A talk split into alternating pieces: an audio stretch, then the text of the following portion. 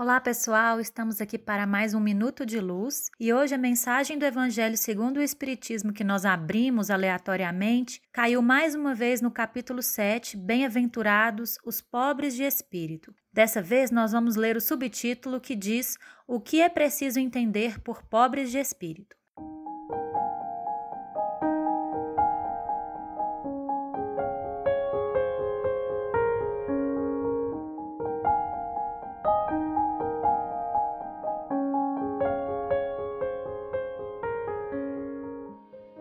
Bem-aventurados os pobres de espírito, porque deles é o reino dos céus. Mateus capítulo 5, versículo 3. A incredulidade se divertiu com essa máxima. Bem-aventurados os pobres de espírito, como com outras coisas, sem a compreender. Por pobres de espírito, Jesus não entende os homens desprovidos de inteligência, mas os humildes. Ele disse que o reino dos céus é deles e não dos orgulhosos. Os homens de ciência e de espírito, segundo o mundo, têm geralmente tão alta consideração de si mesmos e de sua superioridade que olham as coisas divinas como indignas de sua atenção. Seus olhares, concentrados sobre sua pessoa, não podem se elevar até Deus. Essa tendência a se crer acima de tudo não os leva, senão, muito frequentemente, a negar o que, estando-lhes acima, poderia rebaixá-los e a negar mesmo a divindade ou se consentem em admiti-la, contestam-lhe um dos seus mais belos atributos, sua ação providencial sobre as coisas deste mundo, persuadidos de que só eles bastam para bem governá-lo. Tomando sua inteligência por medida da inteligência universal e se julgando aptos a tudo compreender, não podem crer na possibilidade daquilo que não compreendem. Quando pronunciaram seu julgamento,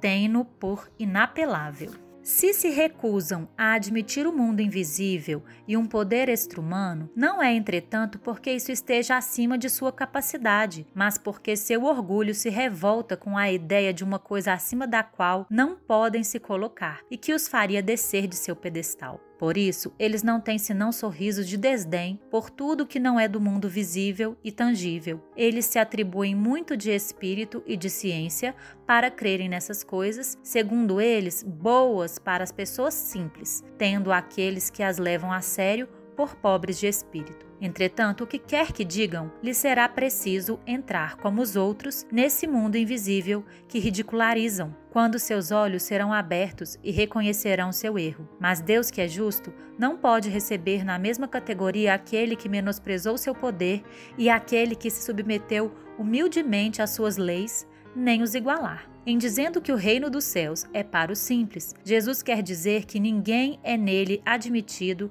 sem a simplicidade de coração e humildade de espírito, o ignorante que possui essas qualidades será preferido ao sábio que crê mais em si que em Deus. Em todas as circunstâncias, ele coloca a humildade no plano das virtudes que nos aproximam de Deus e o orgulho entre os vícios que nos distanciam dele. E isso por uma razão muito natural, de vez que a humildade é um ato de submissão a Deus, enquanto que o orgulho é uma revolta contra ele. Mais vale, pois, para a felicidade do homem ser pobre em espírito, no sentido do mundo, e rico em qualidades morais.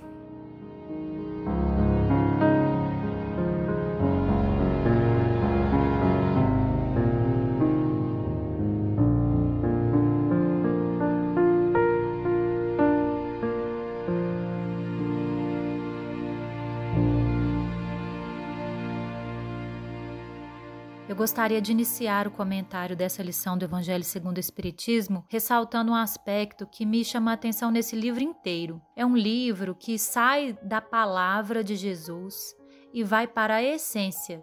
Todas as vezes que nós lermos o Evangelho de Jesus tentando é, interpretá-lo de uma forma literal, de uma forma presa às palavras, nós estaremos nos perdendo na interpretação e principalmente deixando escapulir o ensinamento verdadeiro que ele trouxe. E toda vez que nós fizermos como o apóstolo Paulo aconselha, né? Ele dizia que a letra mata e o espírito vivifica. Toda vez que nós lermos o evangelho com o espírito, nós vamos perceber e depreender dele os ensinamentos morais que Cristo queria deixar para nós. Nessa lição acontece isso. Se nós lermos de forma literal, bem-aventurados os pobres de espírito, porque deles é o reino dos céus, nós vamos entender que Jesus levantava uma bandeira da mediocridade. E esse texto de Allan Kardec vem mostrar exatamente o oposto. Nesse trecho, nesse comentário, Allan Kardec destaca que Jesus estava apregoando a humildade perante Deus e perante o próximo. Jesus disse que o mandamento maior era amar a Deus sobre todas as coisas e ao próximo como a si mesmo. Como amar a Deus sobre todas as coisas e ao próximo como a si mesmo, se nós estivermos cheios de orgulho, de um orgulho tão grande que nos impeça de reconhecer a grandeza de um ser, um ser entre aspas, maior do que nós mesmos, ou de admitir que os outros merecem a mesma consideração que nós merecemos, por serem também filhos de Deus e irmãos nossos, que nós não somos melhores do que os outros. Esse é o ensinamento que Jesus destaca no Bem-aventurados os pobres de espírito. Ele queria que nós fôssemos humildes diante do Criador, diante do Pai. E ser pobre de espírito diante de Deus é algo que interessa em primeiro lugar a nós mesmos, porque é como se nós fôssemos um bebê que negasse o leite materno quando queremos ser orgulhosos. Não conseguimos viver sem Deus. Não conseguimos viver sem o nosso Pai. Enquanto acharmos que somos muito inteligentes, que somos muito poderosos, muito capazes de vivermos a vida no mundo, sem considerar as leis divinas que nos regem a todos, estaremos sempre andando, de alguma forma, numa direção equivocada. De alguma forma estaremos sempre nos prejudicando a nós mesmos, deixando de receber aquilo que o universo, como expressão da lei divina, tem para nos oferecer.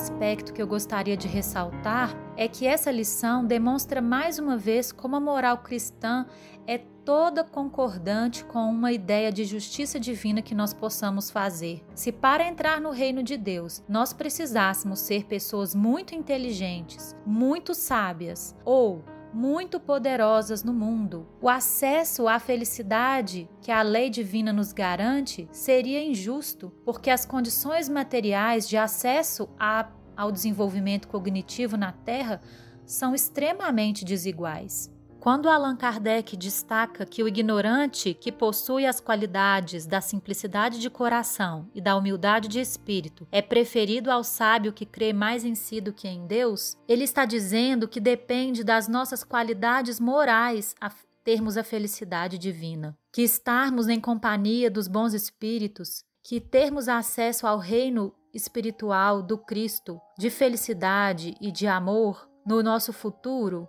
depende da nossa qualidade moral e não dos valores humanos que tenhamos recolhido.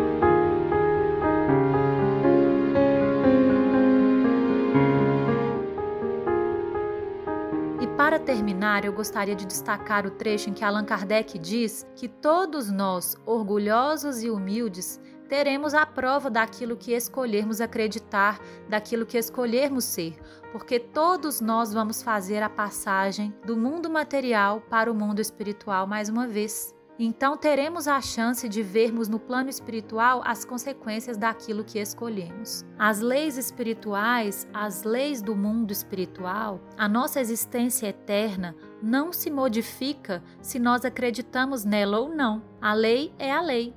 Se você não acredita na lei da gravidade, os planetas continuam gravitando uns em torno dos outros, e quando você tropeçar, você vai cair. Se a lei é a da vida eterna, Se a lei é a vida espiritual após essa vida aqui na Terra, nós estaremos encontrando no, no futuro a nós mesmos da forma que nós escolhemos ser, da forma que nós escolhemos acreditar. Essa mensagem é um grande convite para que nós, filhos de Deus, nos reconheçamos como filhos, que nós, criaturas divinas, nos reconheçamos como criaturas e reconheçamos a grandeza do nosso Pai, a grandeza do nosso Criador e nos submetamos às leis que nos regem, porque não nos submetermos a ela não as modifica. Muito pelo contrário, só gerará sofrimento para nós mesmos. Que nesses minutos vocês possam ter recebido as luzes do Evangelho de Jesus e a clareza, a lucidez dos comentários de Allan Kardec que possam auxiliar você a ter posicionamentos mais humildes, mais reconhecidos a Deus na direção da sua própria felicidade. Um grande abraço e até a próxima.